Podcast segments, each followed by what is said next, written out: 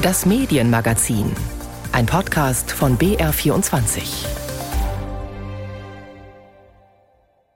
In dieser Folge von BR24 Medien, da spielt eine Frau eine zentrale Rolle, die ein großes Risiko eingegangen ist. Am Telefon habe ich sie erreicht.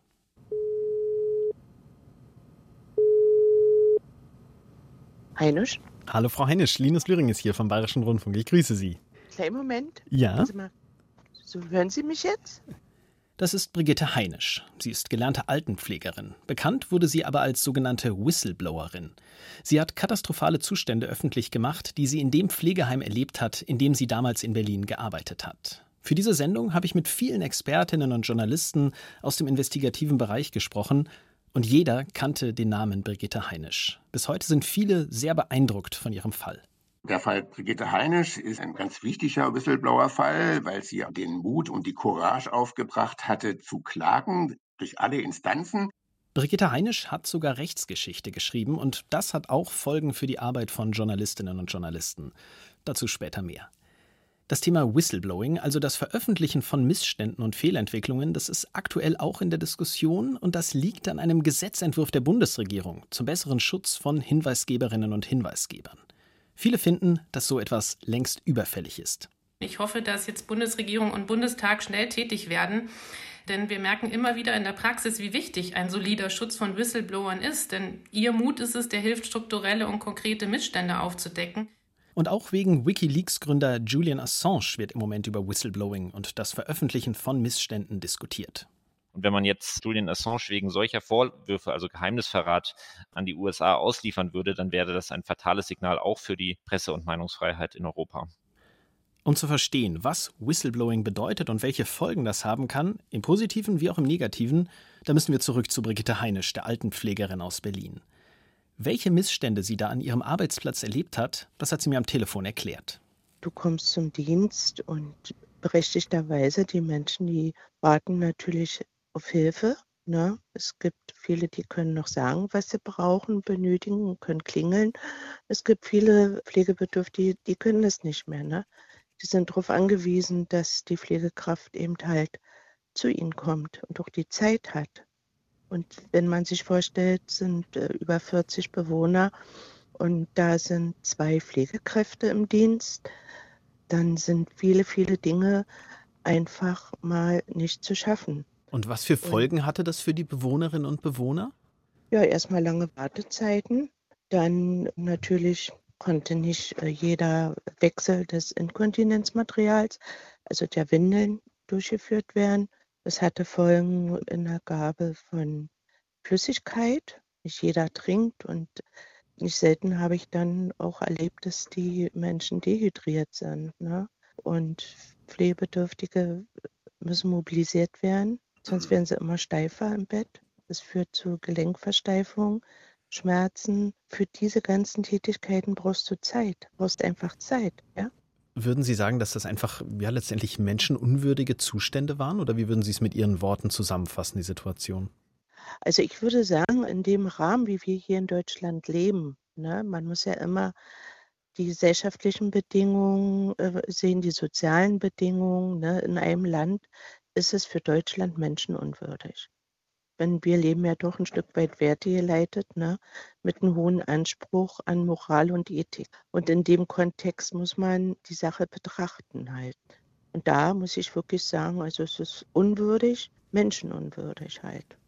Und dann kommt der Moment, an dem Brigitte Heinisch diese Situation nicht mehr akzeptieren will. Sie prangert die katastrophalen Zustände zuerst intern an, daraufhin wird sie regelrecht gemobbt, und dann geht sie noch einen Schritt weiter und stellt eine Strafanzeige.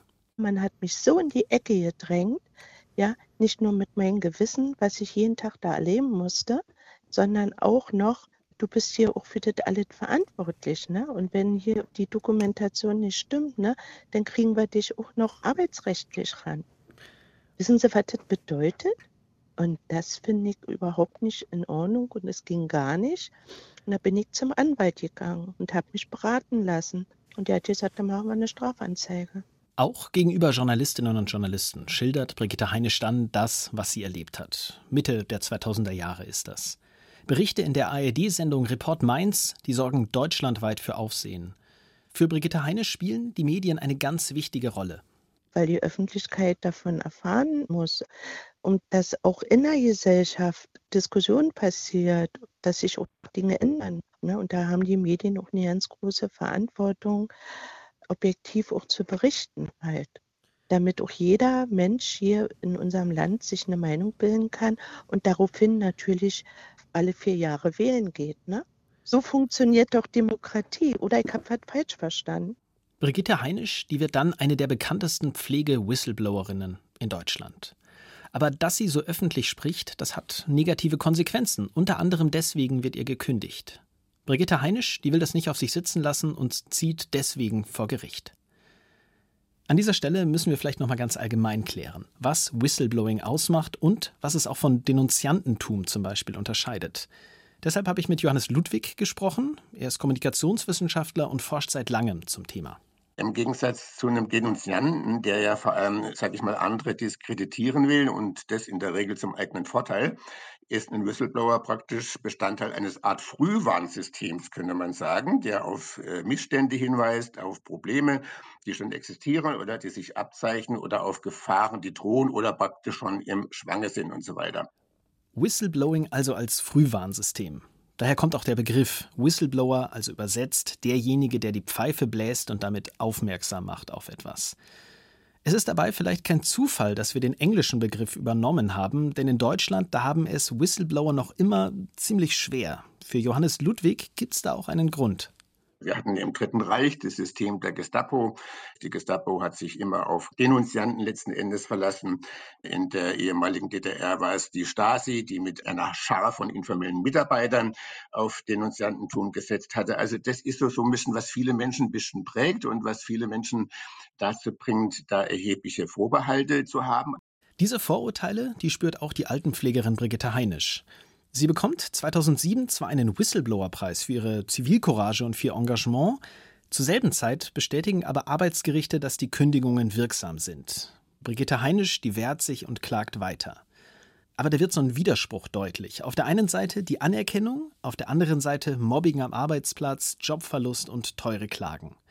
Viele Journalistinnen und Journalisten, die sehen diese Entwicklung äußerst kritisch. Ich bin Verena Nierle, ich leite beim BR das Investigativteam, BR Recherche, BR Data, zusammen mit ganz vielen tollen Kolleginnen und Kollegen. Für Verena Nierle und ihr Team sind Whistleblowerinnen und Whistleblower extrem wichtig. Denn sie sind die Insider, die meist in ihrem Arbeitsumfeld Fehlverhalten oder schwerwiegende Missstände entdecken und diese an die Öffentlichkeit bringen wollen. Meist dann, wenn sie keinen anderen Weg mehr sehen, weil sie zum Beispiel intern mit ihrer Kritik nicht gehört wurden dann sind sie eine wichtige Quelle für uns. Aber auch das ist mir wichtig zu sagen, sie sind nur eine Quelle. Sie liefern nie die ganze Geschichte, sondern den Anlass, sozusagen den Startschuss für eine Recherche. Aber die rechtliche Lage, die ist ein Problem. Das merkt auch Verena Nierle. Also in Deutschland muss man wissen, hat die Treuepflicht gegenüber dem Arbeitgeber einen sehr hohen Stellenwert. Und das ist auch ein Grund, warum es Whistleblower hier arbeitsrechtlich und strafrechtlich besonders schwer haben. Gleichzeitig ist es so, alle lieben den Verrat, aber nicht den Verräter. Und viele sehen dann in den Informanten weniger die Helden, die sich trauen, unbequeme Wahrheiten auszusprechen, als die Denunzianten. Und deswegen ist auch diese EU-Whistleblower-Richtlinie so wichtig und gilt als Meilenstein. Was Verena Nierle hier meint, das ist eine Entscheidung auf EU-Ebene, die Menschen besser schützen soll, die sich trauen, Hinweise zu geben auf gefährliche Situationen, unhaltbare Zustände oder anderes, das, wie es heißt, im öffentlichen Interesse ist. Im Herbst 2019, da wurde diese EU-Whistleblower-Richtlinie verabschiedet. Und um zu verstehen, wie es dazu kam, wieder zurück zur Geschichte von Brigitte Heinisch, der Altenpflegerin aus Berlin. Denn sie hat einen zentralen Anteil daran, dass Whistleblower in Europa besser geschützt werden sollen. Ich hatte ja eben schon gesagt, dass sie gegen ihre Kündigungen geklagt, aber zunächst verloren hatte. Aber sie hat eben nicht locker gelassen und ist dann vor den Europäischen Gerichtshof für Menschenrechte gezogen. Und der, der hat ihr 2011 Recht gegeben. Der Whistleblowing-Experte Johannes Ludwig nennt das ein Meilenstein-Urteil. Und das ist nicht untertrieben. Denn der Gerichtshof hat entschieden, kurz zusammengefasst, dass Whistleblowing zum einen nützlich für die Gesellschaft ist und zum anderen auch unter die Meinungsfreiheit fällt. Also ich war schon erleichtert, weil die Sache auf die Füße gestellt wurde. Ne? Auch wegen ihrer Lebensgeschichte hat dieses Urteil für Brigitte Heinisch eine ganz besondere Bedeutung. Und ist ja auch ein ganz hochdemokratischer Prozess für mich gewesen. Muss ich jetzt wirklich sagen. Ja, dass festgestellt wurde, dass Meinungsfreiheit. Sie können sich nicht vorstellen, ich komme aus der DDR. Ich weiß, wie es ist, dass man seine Meinung nicht sagen darf. Dieses Urteil war also eine Vorarbeit für die EU-Richtlinie zum besseren Schutz von Whistleblowern, die ich eben schon angesprochen habe. Die wurde 2019 verabschiedet und bis Ende 2021 sollte die in nationales Recht umgesetzt worden sein.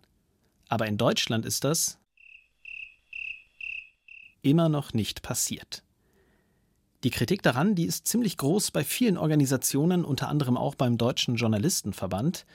Im April, da hat sich dann etwas getan. Minister Marco Buschmann von der FDP, der hat einen Gesetzentwurf vorgestellt. Wir sorgen dafür, dass Hinweisgeberinnen und Hinweisgeber geschützt sind vor Repressalien und wir bieten ihnen einen klaren Meldeweg für ihre Hinweise an. Was ist von diesem Entwurf zu halten? Wird der Whistleblowerinnen und Whistleblower wirklich besser schützen? Das habe ich mit einem Experten diskutiert. Ich bin David Werdermann, ich bin Projektkoordinator bei der Gesellschaft für Freiheitsrechte und dort vor allem zuständig für den Bereich Whistleblowing. Grundsätzlich begrüßt David Werdermann die Gesetzesinitiative der Ampelkoalition.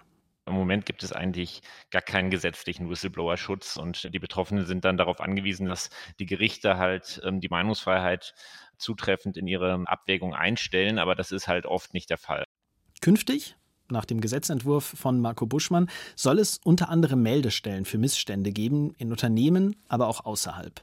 Dazu ist klarer geregelt, welche Form von Whistleblowing geschützt wird. Aber da sieht David Werdermann einige Probleme. Zum Beispiel sind Geheimdienste oder auch Verschlusssachen, also geheime Akten, komplett ausgenommen vom Gesetzentwurf. Der Gesetzentwurf hält sich auch nicht an die Vorgaben des Koalitionsvertrags. Darin ist nämlich vorgesehen, dass auch sonstige Missstände, die nicht gegen irgendwelche Rechtsvorschriften verstoßen, gemeldet werden können. Machen wir es nochmal konkret. Sie haben es gerade gesagt, es geht bei Geheimdiensten auch um Verschlusssachen. Das heißt, wenn jemand auf ein Dokument den Stempel draufsetzt, nur für den Dienstgebrauch, nur intern, und das wird dann veröffentlicht, dann ist das sozusagen nicht von diesem Whistleblower-Gesetz, dem geplanten, gedeckt. Das ist der Fall, genau. Und ähm, man muss sich klar machen, dass dieser Geheimhaltungsgrad nur für den Dienstgebrauch, das sind keine Staatsgeheimnisse. Das sind wirklich sehr geringe Anforderungen, die für diesen Geheimhaltungsgrad erforderlich sind. Und das sind Millionen von Unterlagen, die darunter fallen. Und wenn man jetzt sich den wahrscheinlich weltweit bekanntesten Whistleblower Edward Snowden anschaut, der hat natürlich nur mit Verschlusssachen oder klassifizierten Dokumenten gearbeitet. Und deswegen, also ein deutscher Edward Snowden wäre ganz klar von dem Gesetzentwurf nicht erfasst. Kurz zur Erinnerung, Edward Snowden, das war der Mann, der 2013 Informationen über die umfassenden Spionagepraktiken der US-Geheimdienste an Journalisten weitergab. Die Enthüllungen, die lösten dann die NSA-Affäre aus. Deutschland tut sich also schwer beim Schutz von Whistleblowern und der Umsetzung der EU-Richtlinie. Aber Deutschland ist nicht das einzige Land, das da in Europa ein Problem hat, erklärt David Werdermann. Naja, wenn man sich zum Beispiel die Lage in der EU anschaut, dann sieht man, dass leider auch nur, nur zehn Staaten bisher die Whistleblowing-Richtlinie umgesetzt haben. Das ist schon ein sehr schwaches äh, Ergebnis. Also es tun sich durchaus noch andere Staaten schwer damit. Teilweise sind sie aber auch, ähm, auch schon weiter und es gibt Gesetze und die sind dann teilweise gehen auch über das hinaus, was die EU verpflichtend vorgibt. Zypern zum Beispiel sieht anonyme Meldungen vor. Das ist auch noch so ein Punkt, der im äh, jetzigen Gesetzentwurf des Justizministeriums nicht vorgesehen ist und auch europarechtlich nicht vorgeschrieben ist. Das ist sozusagen die Entscheidung der Mitgliedstaaten, ob sie auch anonyme Meldungen ermöglichen wollen. Brigitte Heinisch, die habe ich natürlich auch auf dieses geplante Gesetz der Bundesregierung angesprochen. Ich war davon ausgegangen, dass sie sich freut, dass es jetzt einen umfassenden Schutz gibt, dass sie das als wertvolle Verbesserung sieht. Aber stattdessen hatte sie wenig Hoffnung, dass das die Situation wirklich verändert. Also ich war noch nie ein Freund davon für ein Gesetz, weil es wieder juristische Hürden bringt. Also es bringt für einen Whistleblower erneute juristische Hürden und keine Entlastung. Also ist meine persönliche Meinung. Ich bin ja nun kein Jurist, ne? Aber für mich scheint es einfach so, dass man da natürlich auch schon die Weichen stellen kann, welches Whistleblowing ist uns sie nehmen und welches nicht. Welches schützen wir und welches nicht. Da muss also noch einiges an Überzeugungsarbeit geleistet werden, zumindest bei Brigitte Heinisch. Aber die Kritik, die sie da gerade formuliert hat, die kann David Werdermann, Jurist bei der Gesellschaft für Freiheitsrechte, teilweise auch nachvollziehen. Auch er sieht da noch weitere Punkte, in denen es Verbesserungsbedarf gibt. Ich stimme zu, dass der Schutz sehr selektiv ausgestaltet ist. Also Unternehmen sollen halt angehalten werden, ihre eigenen Regeln sozusagen einzuhalten. Aber öffentliche Debatten und die Offenlegung auch gegenüber der Presse oder gegenüber der Öffentlichkeit, das wird halt nur in sehr, sehr strengen Ausnahmefällen ermöglicht durch den Gesetzentwurf. Und das ist auch eine wesentliche Schwäche dieses Entwurfs. Vom deutschen Gesetzentwurf kommen wir jetzt zu prominenten Whistleblowern. Eben ging es ja schon um Edward Snowden. Einen weiteren, ähnlich prominenten Namen, den habe ich am Anfang schon erwähnt. Auch der sorgt seit Jahren für Diskussionen, nämlich Julian Assange.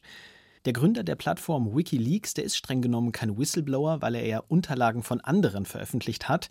Aber auf dieser Plattform, da wurden eben immer wieder brisante Informationen verbreitet, zum Beispiel über das Vorgehen von US-Militärs im Irakkrieg, die Zivilisten ermordeten.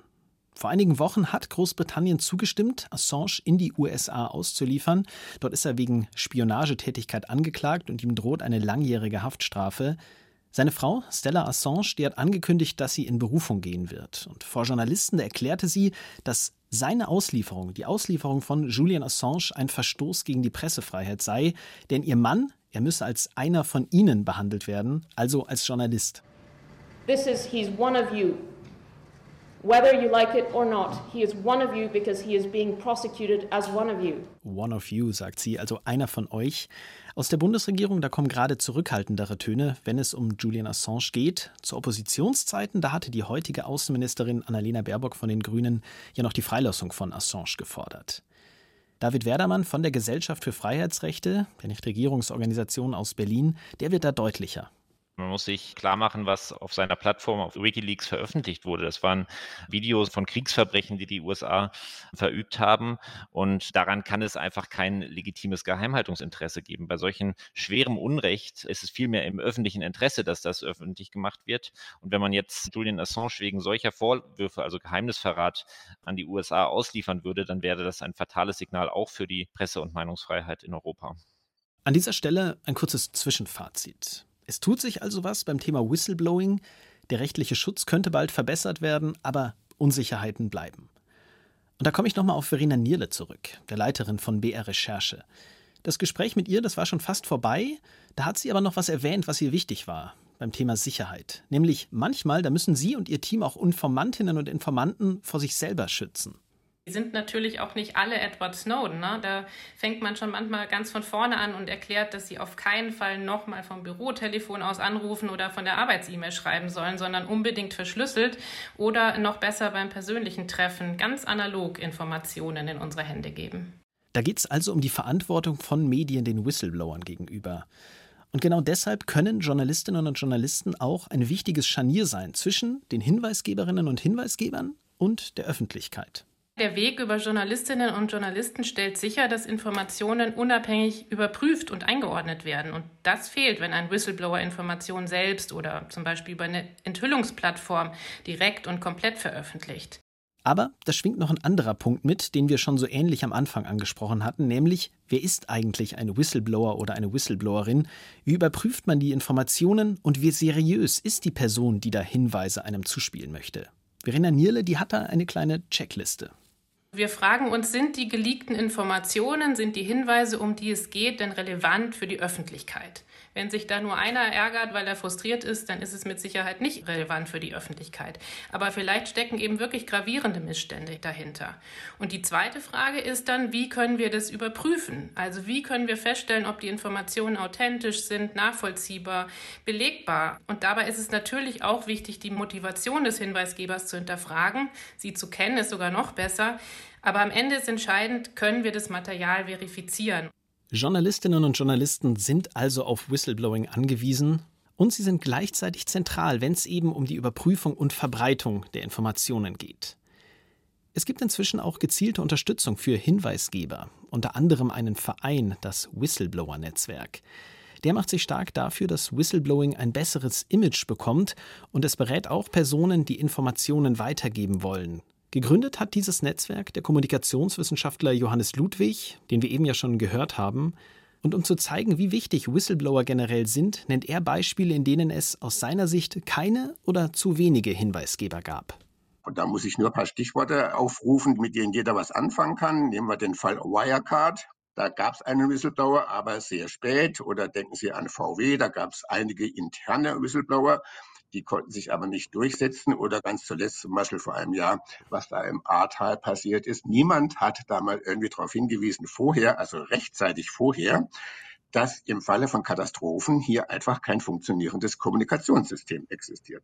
Ein Gedankenexperiment zum VW-Dieselskandal und anderen Situationen, in denen Whistleblower gut gewesen wären, war das am Ende dieser Folge von BR24 Medien. Ich bin Linus Lühring und wir freuen uns über Rückmeldungen und auch Hinweise. Gerne an medienmagazin.br.de. Und jetzt nochmal zu Brigitte Heinisch. Ich habe sie gefragt, am Ende unseres Gesprächs, ob sie nochmal so handeln würde, ob sie nochmal die Missstände an die Öffentlichkeit bringen würde. Und das hat sie mir geantwortet.